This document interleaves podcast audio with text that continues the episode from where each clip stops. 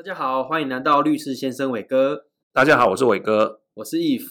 过了一年啊，去年我们讨论的一些议题啊，今年又是新的一年的开始啊。那今年我们要讨论些什么呢？Eve，我们今年呢，不如先从这个交通违规检举当做我们的第一集吧。你是有被检举过吗？我我有被检举过。今天呢，换我来跟大家分享有关检举的相关规定和案例。我们在交通违规检举的依据有哪些呢？我们在交通违规的检举主要来自于《道路交通管理处罚条例》。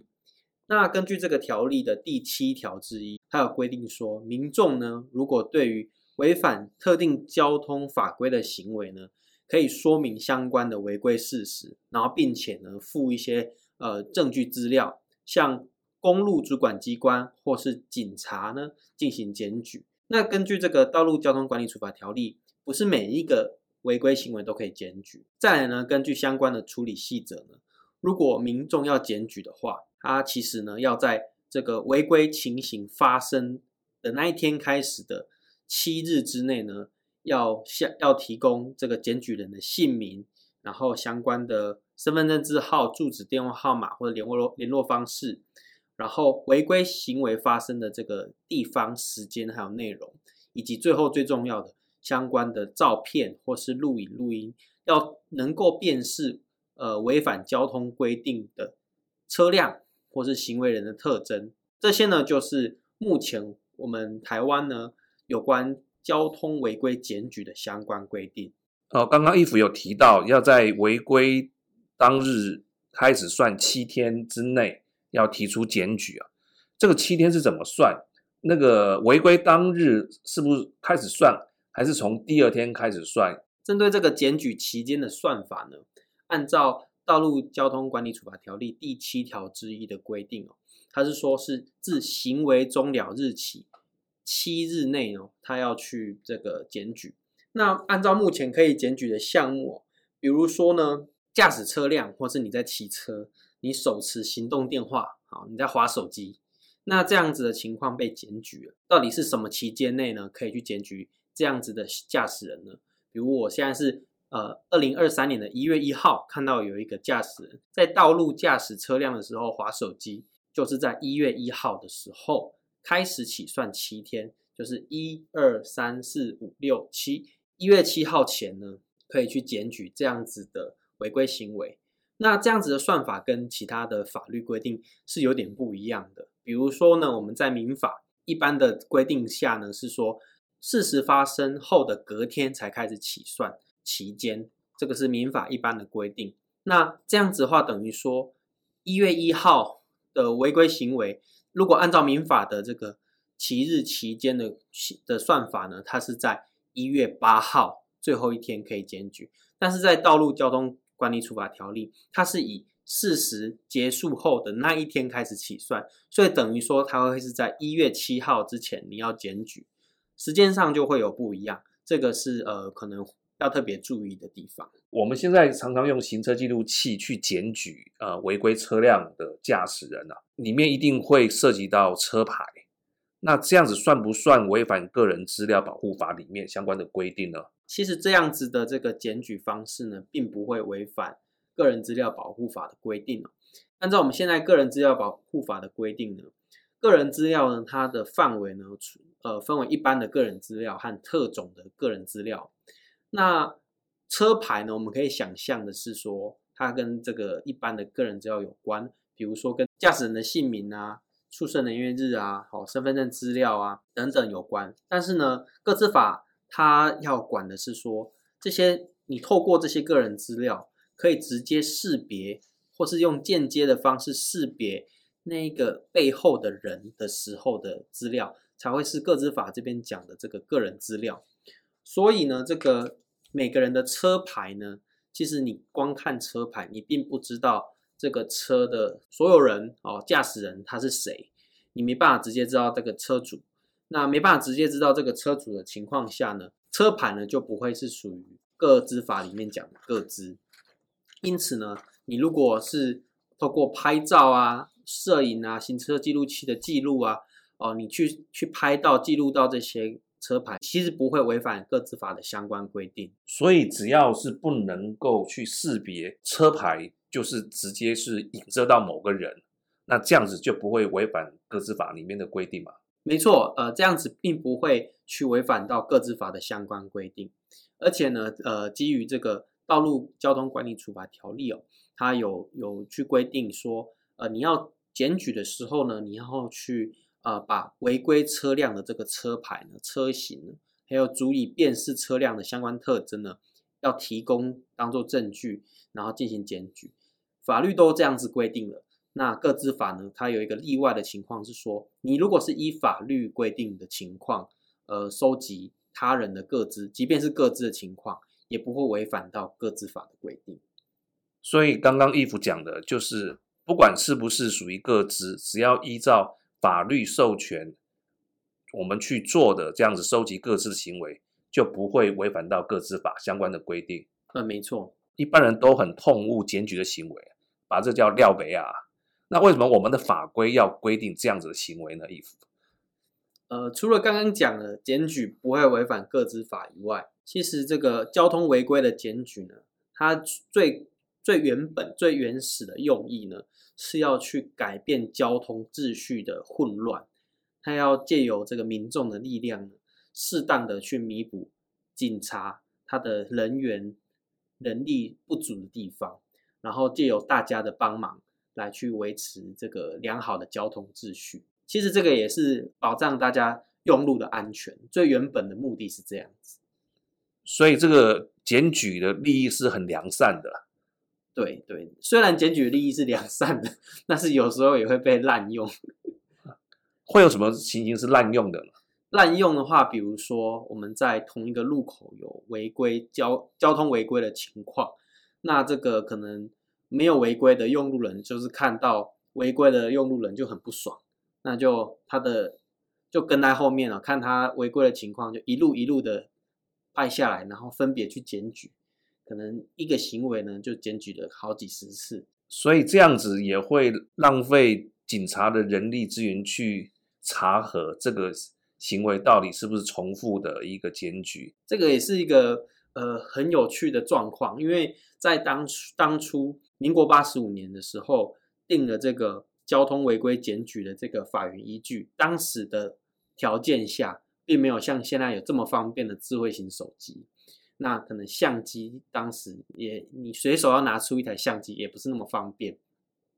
那我那当时的情况下，可能呃，你你要去检举一个违规的情况呢，呃，你就付一次的资料，那可能很单纯。现在的话，大家手机人手一机，那随时收证，那随时上传，所以反而是要花更多的人力来确认这个民众检举的违规的内容是不是真正的有违规的情况。那这样子反而也需要很大量的人力，所以在一百零七年八月三十一号之前的道路交通管理事件统一裁罚基准及处理细则，它是没有规定是在行为终了日七日内要去检举啊。所以可能就是因为刚刚义父讲的，你要去检举的时候，你要随身带相机，那个时候都还是软片，你可能你要把一卷都。拍完，你再拿去洗照片，再冲洗出来，然后再去主管机关再去检举，这样时间会花比较长。因为现现在的一些我们的手机啊，一些监视录影器或行车记录器都已经很发达了，所以随时可以检举，所以才会有这样子七天的规定。刚刚义父讲是说，检举是为了要维持交通的顺畅，让用路人可以更安心的用路。所以检举的利益是良善的，但是从这个法令施行到现在也二三十年了，我们的交通真的有比较好吗？义父？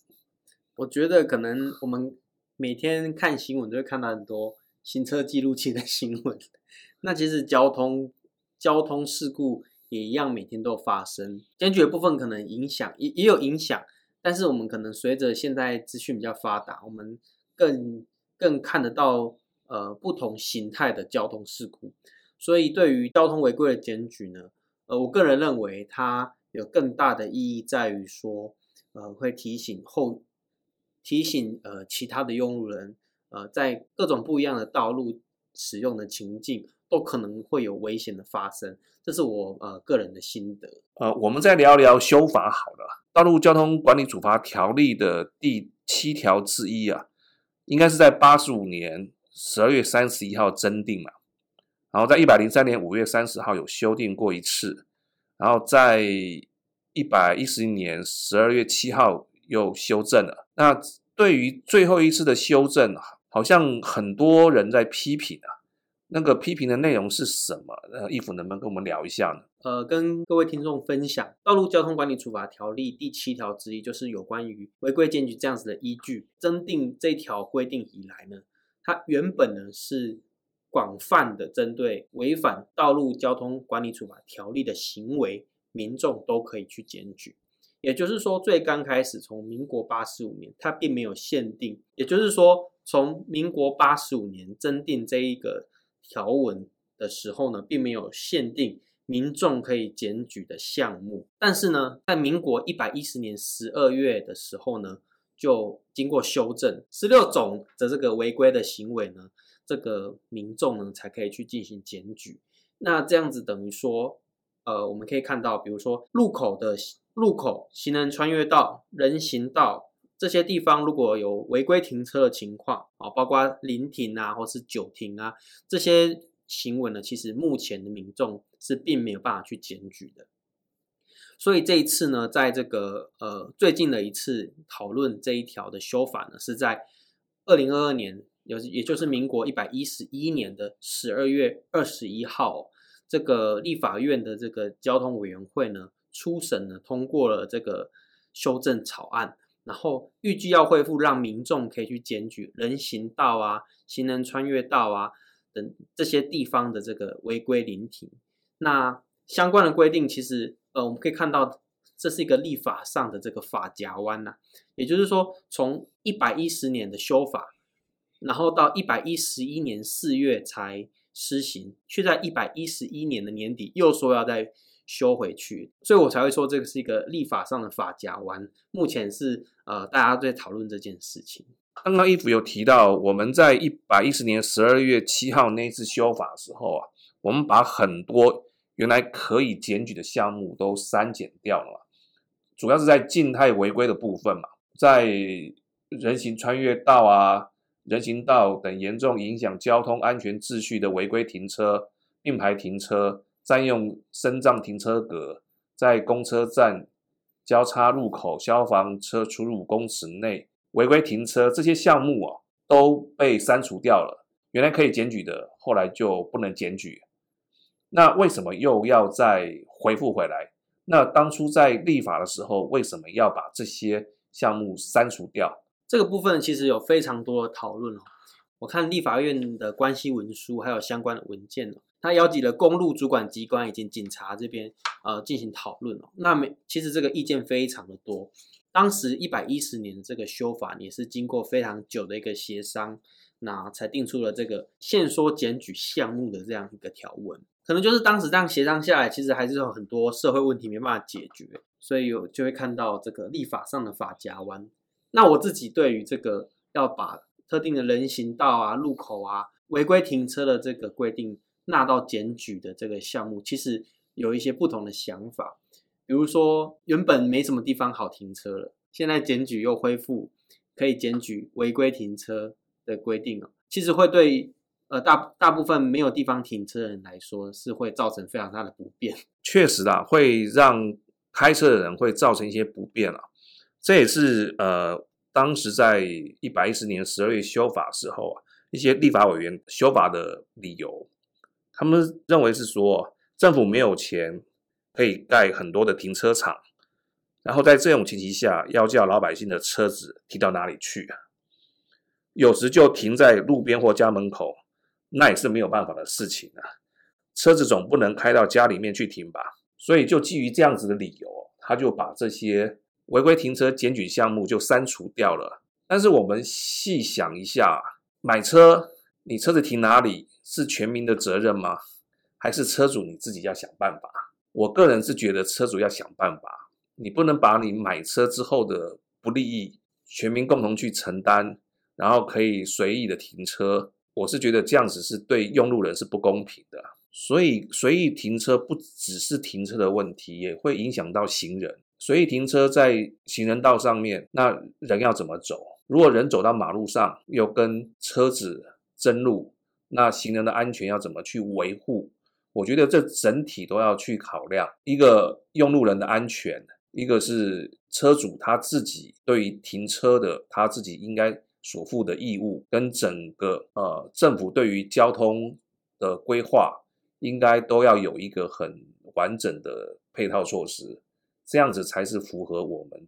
最大的利益啊。玮哥这样讲也没错，所以其实呃相关的修法呢，我们也提供听众们一个讨论的空间。那其实检举这件事呢，影响的范围不单单不单单只有维持交通的秩序，它还涉及到我们刚刚讲到停车的问题，以及这个土地规划的议题哦。毕竟地有限嘛，那车子越来越多，一定是会造成部分的车辆没有地方停车。那这样子的公共议题，其实不应该只是直线性的思考说可不可以检举。这个车辆的问题，它还有后续的配套措施。我们看到一百一十年修法之后，一百一十一年又接着又在修法，相关的配套措施是不是足够来应应新修法之后的情况呢？其实我们也有待观察。新的一年很开心跟大家分享不同的议题，交通违规的检举呢，它涉及的面向非常的多元，也希望听众们听完这一集之后呢，呃，能够激发出不同的想法。